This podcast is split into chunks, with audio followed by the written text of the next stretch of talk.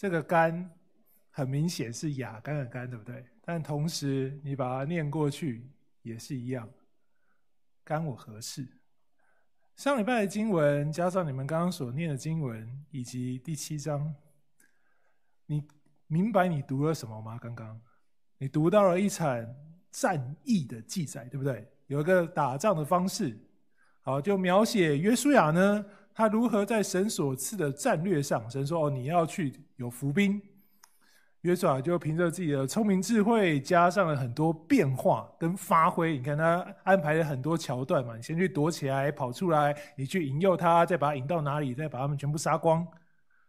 借由他的努力，逆转了前一次，也就是你们上礼拜所听爱城的失败，然后他得到了这一次爱城之战整个战役的最终胜利，他攻占了爱城。好，我们刚刚这样简简单单读过去啊，你会觉得哦，这结这结果还不错啊，最后终是打赢了嘛，对吧？在这个亚干偷拿耶利哥城，上帝说不能拿的金银财宝之后，不错啊，上帝给了第二次机会，让约书亚用这样的方式带领大家哦，你就来一个所谓的拨乱反正，重振以色列的声威。你本来。去打艾城这个小城哦，你带比他多人去打，然后你落荒而逃。这一次哦，你总算打赢了，重振以色列的声威，然后接着就彻底按照上帝的吩咐，你就除灭艾城的所有人哦，的确是胜利了啦。但同学啊，你想一想，你听上帝的话就打胜仗得好处，你不听他的话，你就吃败仗得羞辱。好，如果你刚刚读完这段经文，你的理解是这么简单的话，你觉得以色列人看见了什么样的上帝？你读完，你认识了什么样的上帝？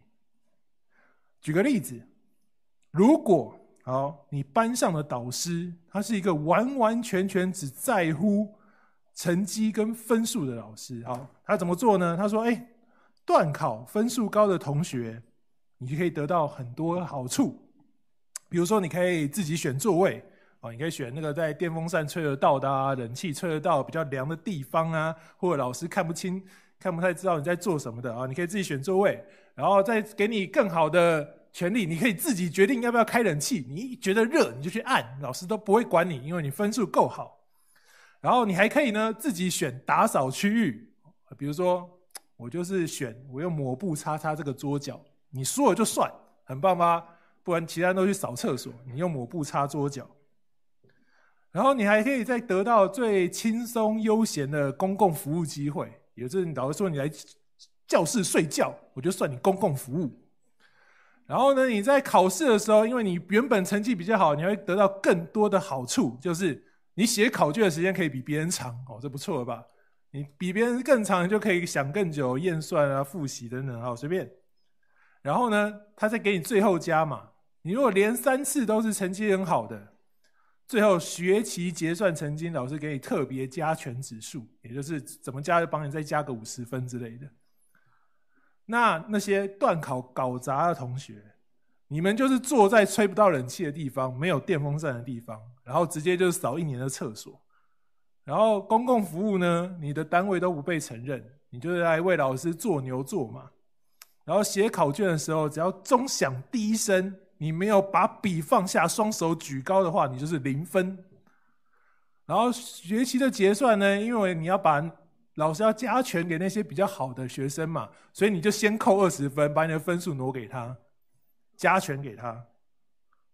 好，这样的老师，你觉得他会得到全班同学的认同吗？好，被他苛刻以待的。那些打败仗的，第一次没考好的，就被羞辱的，一定不喜欢他嘛？那你觉得那些被他特别优待的学生就会感谢他吗？不会啊，好，他好啦，段考全取前十名好了，你班上三十个人，那十个就会被那二十个讨厌，整天就被排挤，好不好？他可能又长得特别瘦弱啊，被霸凌。这些被优待的人，他不一定过得比较快乐，而且。他其实自己也很明白啊，他最后得到的好成绩是在被这样特别的优待条件下强化而来的，并不是他真正努力得到的结果。所以，你扪心自问一下：你愿意成为一个成绩被灌水出来的好学生吗？你这样子，你整天去学校，你过生活，你会有成就感吗？所以，其实这样的老师不会得到大多数学生的认同。那如果是一个我刚刚说这样子的神呢？听话你就打胜仗得许多的好处，不听话你就吃败仗，给你很多的羞辱。这样的老师你都不是很喜欢的，那这样的上帝呢？所以其实我们刚刚所读过的经文，我们需要仔细来想一想，亚干上帝这样处理他到底？对不对啊？事实上，你如果再仔细想一点，上帝这样处理亚干的方式，其实会让这个上帝在以色列自己非常尴尬哦。我们一个一个来看。好，首先，如果你是以色列群众啊，你现在想象哦，你就是那些不是雅干的以色列人，你刚刚所读的八章一到二节，你会？就这样接受约书亚这样跟你说，上帝要你去打仗吗？你自己想想，如果你是其他跟雅干，你根本就是你不是他，你就是其他以色列人。约书亚跟你说：“现在来，通通一个都不要跑，这里坐着的，通通跟我去打仗。”你会要吗？好，今天你当然全部读完，你知道最后会赢，你说我当然去。这是现在，可当时呢？我们知道会赢，你会去啊？可是，一开始上帝要约书亚率领所有可以作战的士兵到爱城后面设下伏兵，他没有说出什么，他只有说我会把他们交给你。好，你说好了，那你这样讲，可是你真的相信吗？哎，这个上帝在你前一次去打爱城的时候超没有义气的，他明明就知道那个亚干拿财宝，哎，他不讲，哎。他就等你去打仗，然后让你死，然后他还跟你说：“哈哈，你看，因为你偷拿，我不可以说不可以拿的财宝，你活该打败仗，来去死一死。”你还会相信他这一次跟你说：“哦，你这次打会赢？”你会怎么样看待这个不愿意把话说清楚的上帝？你还会相信他吗？他叫你去打仗，你就去吗？他叫你跟着约书亚去当伏兵，你就会去吗？好，然后再来。这第一点哈，我们再看第二点。原本，原本如果没有亚干的问题，大概就是两三千个以色列人去努力一下，他们自愿嘛，他们也很会打，所以他们靠着他们的努力、上帝的帮忙跟上帝的能力，他们可以轻轻松松的获胜。但现在，现在只因为亚干这一个人，他偷拿上帝说不可以拿的金银财宝，结果变成每一个人都要参与这场战争。你原本不用，但因着亚干，你现在要参与在其中。无论约瑟亚的策略怎么样，你永远不知道结果。你要去承担受伤跟死亡的风险，然后在战争的恐惧当中，你要去想办法得到胜利。如果是你，你会不会觉得很亏啊？亚干他犯错，干我何事啊？为什么？我好好的啊，我打耶利哥的时候，我没有偷东西嘛。那个亚干他偷拿之前，他也没有告诉我啊，我也没有看见他拿，我也不知道。那我现在因着他犯错，我要去承担额外的战争风险，你觉得公平吗？好，或许你知道有人都会跟你说，其实事情没有简单。有人就跟你说，没有，没有，没有。以色列人跟约书亚应该要知道亚干偷拿的。好啦。我们都把圣经里面的人当超人，但你觉得约书亚真的有办法知道吗？他真的会知道，以及他知道吗？上礼拜的经文，我们所念的约书亚记七章十四节告诉我们，没有任何人知道，没有人知道发生什么事情。上帝只跟约书亚说：“来，你现在早上一个一个按着宗族前来，先抽宗族，也就是先抽支派。”十二个支派抽出一个，每个支派，比如说宝儿家、以勒家跟大俊家，里面有各小家，有没有？再抽小家，小家里面再抽每一个人，是这样一个一个抽出来。代表，如果上帝认为约书亚知道雅干，就告诉，就直接跟他讲了嘛。你也知道，我也知道，我们干嘛搞那么复杂？哎，你觉得这很不花时间吗？多少人，几万人，那一个一个玩，大家在那边陪你浪费时间，慢慢的显示出一层一层一层。你觉得上帝为什么这么麻烦？他同时在给亚干机会，抽出犹大支派，你要不要坦诚？很快接有有有可能踩到你哦。谢拉的宗族，哎，越来越近哦。一个一个这样子，你前面保俄上去，以勒上去，大宝哥上去，大军上去，下一个是亚干，你要不要考虑还没上去抽之前，先跟约书亚说一下？没有哎，他赌到最后，我抽可能不是我，就抽出来就是他。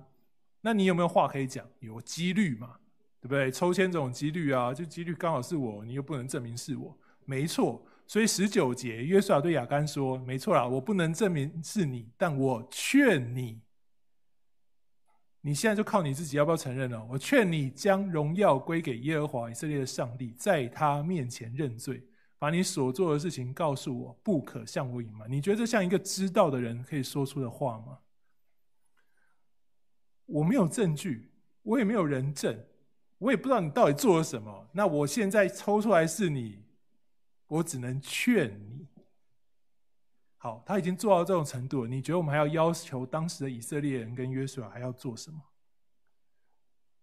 他们能做的都做了，那亚干要偷东西，他们能有什么办法呢？而且今天我们刚刚所读的七章二十五到二十六节，他明白的告诉我们，打死雅干的地方叫雅戈谷。雅戈谷希伯来文的意思就是，这是牵连人遭灾祸之地，代表。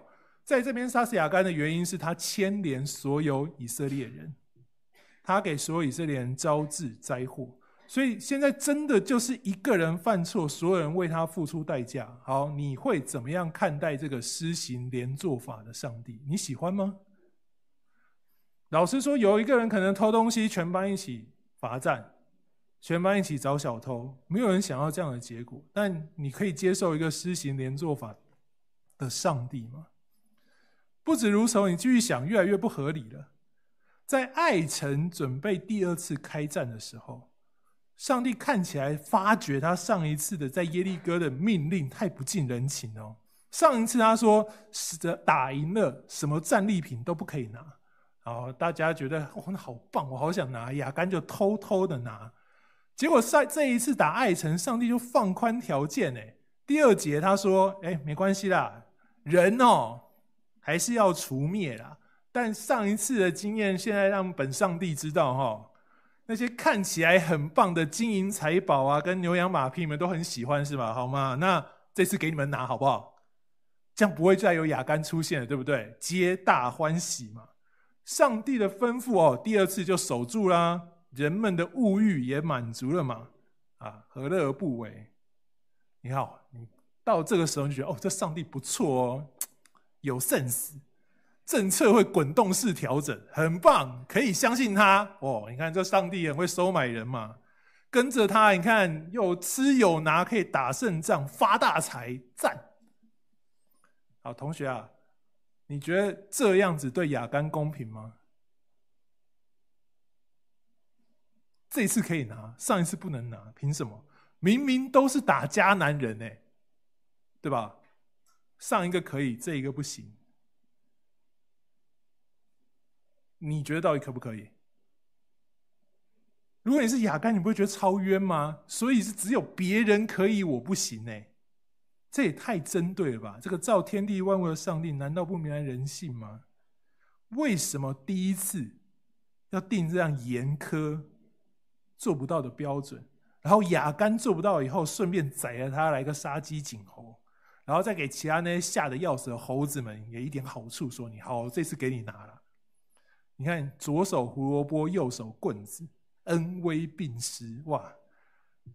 其实你的上帝这样看起来像是一个超级管理学大师，很会收买人，很明白人性，让你死心塌地、心甘情愿的跟着他。好，那我再问你，你觉得这个管理学大师的上帝是公义的上帝吗？这样，上帝还能被称为全知全能、公义的主宰吗？亚干就不能拿？为什么？其他人都可以，除了他以外的都可以。第二次大家都有得拿。而且哦，你看哦，如果是这样的话，我跟你说，如果不是亚干他以身试法，亲自挑战上帝这个。第一次那个不近人情的命令，以色列第二次怎么会有这样发大财的机会呢？所以这样看下来，那个亚干不但不是民族罪人，他应该以色列还应该为他立一个民族英雄纪念碑，对不对？超棒！就是你看，我们有钱拿，发大财，他不死没有机会。好，你说如果我们这样读，如果我们真的这样看下去。所有的脉络让我们觉得真的是这样的时候，你觉得这个上帝可以得到人的认同、尊敬跟喜爱吗？结果你的上帝约书亚记读完是这个样子，所以同学啊，干我何事？没有，他真的跟你非常有关系啊。亚干的故事跟你不能没有相干，爱城的战役也不是可以我们不去打的仗。亚干的故事呢？同学啊，是每一个愿意当基督徒的人，你都需要知道，也需要放在心上的事情，因为跟亚干的结局一样，这关系到你的生命。所以读圣经呢，你发现啊，这三个超不合理、没有逻辑的问题，你读圣经就必须有一个相信，就是如果我们读完，你真的觉得你的结论不合理。那么唯一的答案就是你没有读到那个真正让我们可以从心里相信的事实。上帝做的事情如果是真理，那么就是绝对可以让人心甘情愿接受并相信的，一定是这样。所以你不能说服你自己啊，没关系啊，就这三个没关系啊，可以接受。那么我跟你说，你认识的上帝不是真正的上帝。所以，我们现在就用这三个点来好好想想亚干的行为为什么跟我们全部人都有关系。首先，以色列人是出了埃及之后才去到迦南地的，所以有很多事情的根源和起因都是在出埃及的过程。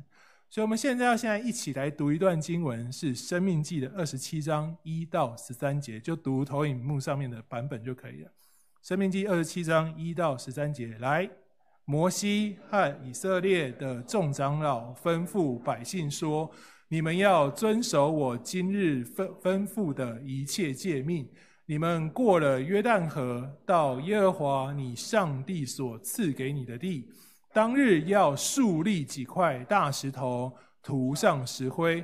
当你过了河，进入耶和华你上帝所赐给你流奶与蜜之地。”正如耶和华你列祖的上帝所应许你的，你要把这律法的一切话写在石头上。你们过了约旦河，就要在基利新山上，照我今日所吩咐的，把这些石头竖立起来，涂上石灰。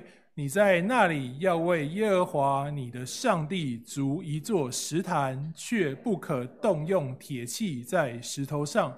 要用没有凿过的石头筑耶和华你上帝的坛，在坛上将燔祭献给耶和华你的上帝，又要献平安祭，在那里吃，在耶和华你的上帝面前欢乐。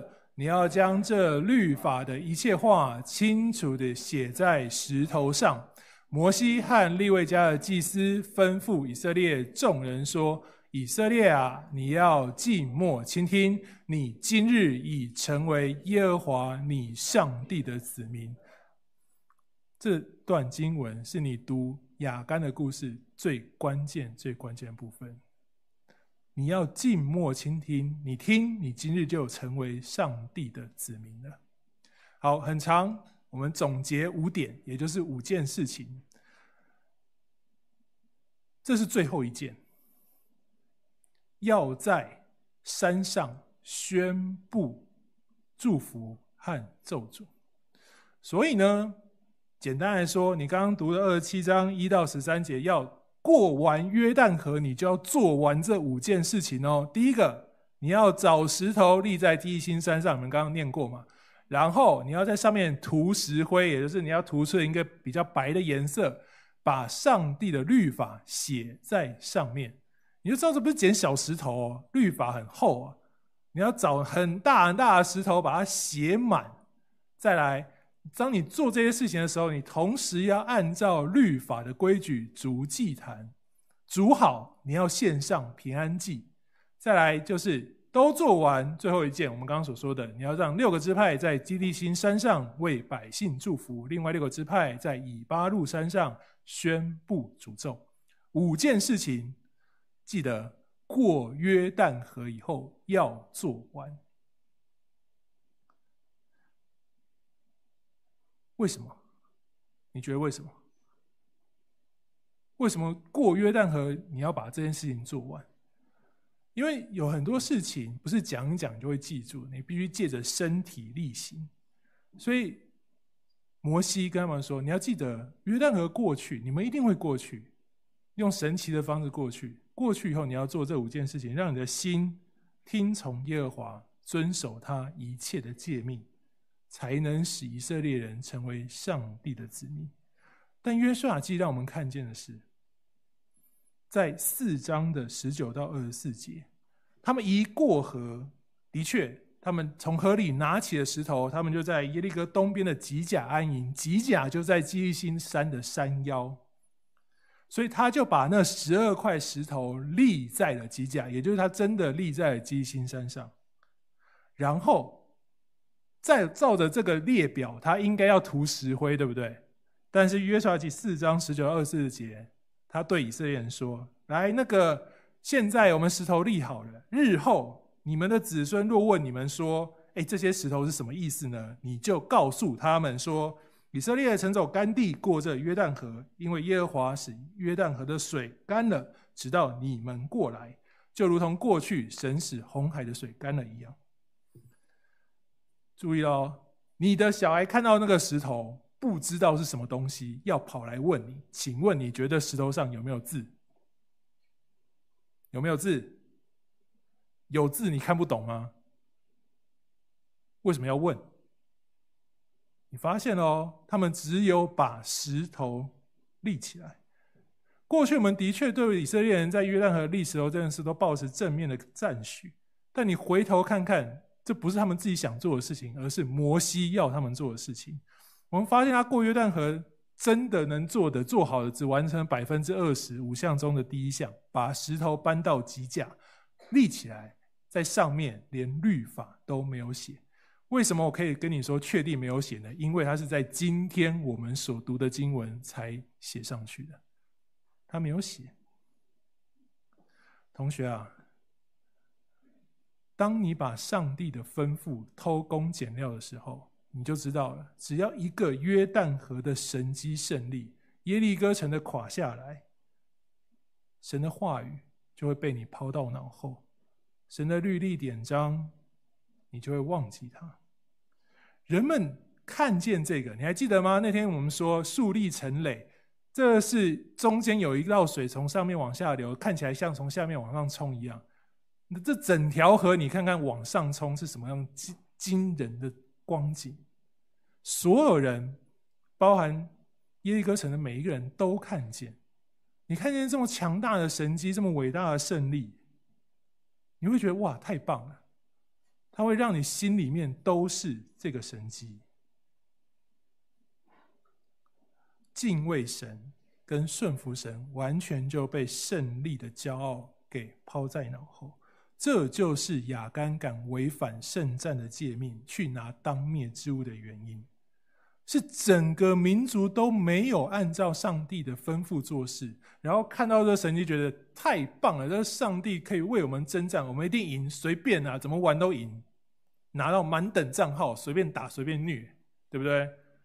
上帝那么强，所以他们开始忘记上帝的吩咐，也不太在乎上帝的吩咐。按着自己的诠释理解去删减上帝的话，这是整个以色列民族的文化熏陶。所以事实上，亚干不是唯一敢动手拿的人，他只是第一个尝试并且成功的人。所以为什么所有以色列民族要一起面对这个结果？所有人其实都想拿，只是没有人第一个动手。第一个动手是他。所以亚干不拿，就换下一个人拿；亚不干拿，就这样。然后再不拿，你就他就看嘛，以色列那么多，看哪一个会去拿。所以为什么上帝让所有人一起承担代价？事实上是所有人都有同样的心智，都在忘记上帝吩咐、没有完全执行的那个心态下。所以你需要为你的群体负上责任。每一个人，我们刚刚所读的《生命记》二十七章，他们都听见了，然后也在祭司的要求下立誓，你们都成为上帝的子民。所有人都听见了，但你都没做，所以大家要一起负责。所以最后，《生命记》二十八章的预言就发生了，就在爱城，耶和华必使你们从仇敌面前溃败，然后从七条路逃跑，就一模一样。这就是爱城的结局。所有人都没有遵守上帝的话，所以大家一起承担战败的伤亡跟风险，其实很公平。所以呢，来第一个，你所信的上帝不是一个没有把话讲清楚的上帝，《生命记》二十七章就讲清楚了。他也不是一个莫名其妙施行连坐法的上帝。我们刚刚解释了，整个民族的氛围都是这样。那么所有人都上战场征战是对的。那最后就来了，可以这样子改吗？前面不能拿，后面能拿，更改标准，这才是公义的上帝吗？好。爱城之战，以色列人可以拿战利品，这个滚动式的战争守则合理不合理？你觉得呢？要有原因嘛。好，那我先问你们，你们想想，打仗谁有资格拿战利品？我派宝儿去打仗，谁有资格拿战利品？葛祥，对吗？有上战场的人才有资格拿，对吧？不可能我在前面打生打死，然后战利品通通送到大龙哥家。好啦，他们现在送了一个可爱小 baby，好啦，可以啦，就是说他们需要给他，因为他很可爱，好，我可以接受。但你总要问我一下嘛，对不对？你不能不问我啊，自动帮我决定他很可爱。万一我觉得他不可爱，我不想给嘞。好，他的确很可爱，所以我会给嘛。但你要问我啊。不问自取视为贼嘛，对不对？所以战利品是谁的？打的人。那你现在想一想，耶利哥城谁打的？以色列人有打吗？他们去那边敲敲打打，叫一叫，城就垮下来。你觉得这叫打仗是不是？那你去乌克兰敲敲打打，叫一叫，看看他城会不会垮下来？你敢去吗？不敢嘛，你就知道这不是你打的，这是上帝打的啊。所以爱城之战为什么以色列可以拿战利品？因为他们全员出动去伏击、去打仗、去做所有的事情，所以他们这一次有资格拿战利品，是因为他们真正参与在征战当中，做工得工价，他们配合上帝毁灭迦南地的罪恶，他们可以得到战胜的奖赏。所以好，这样一路看下来。你所信的上帝不是一个没有把话讲清楚的上帝，他是一个从头到尾就把话说完的上帝。他也不是一个莫名其妙施行连坐法的上帝，而且我们也看见他的规矩法度非常明确，定了就永远不改变。你今天可以做出这三个结论，是因透过亚干的见证，透过他的悖逆，爱城的战争。你学会了，你看见了，也代表当时的以色列人全部学会了，也看见了。所以你如果看第八章的尾巴，我们今天没时间读的那些部分，三十章三十节到三十五节，生命记二十七章那五大点只完成百分之二十的，在约书亚记第八章，在这个爱城之战结束之后，全部被。以色列人完整的执行了，这就叫学习。所以为什么会有亚干的战争？为什么有爱城之战？为什么要去打？为什么要经历这些？你透过这三点，你会发现，这一次人的心有了正确的价值排序，他把耶和华放在首位，愿意遵行他一切的话语。所以你说雅干的故事跟你们有没有关系？有，蛮重要的。这三点。神透过雅干告诉所有的以色列人，他同时也透过雅干告诉今日的你们。神希望雅干的故事可以帮助你们，怀着敬畏学习侍奉神。生命记二十七章说要做的事情，你就别拖到约书亚记八章再做吧。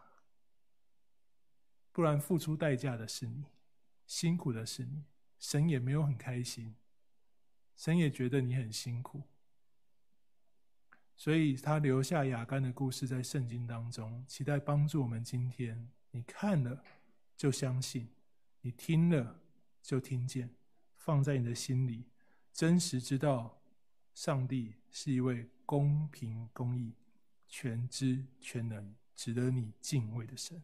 我们一起祷告。天父，我们何等感恩！你用这段数千年前的故事，向我们写明了主的慈爱与怜悯，告诉我们万事是如何互相效力，叫坚定爱神的人得着主你所预备的益处。求主的圣灵坚固我们，什么无力面对什么样的患难艰难，我们都持守跟随主的信心，继续见证主、侍奉主。谢谢主，祷告奉靠主耶稣基督名求。阿门。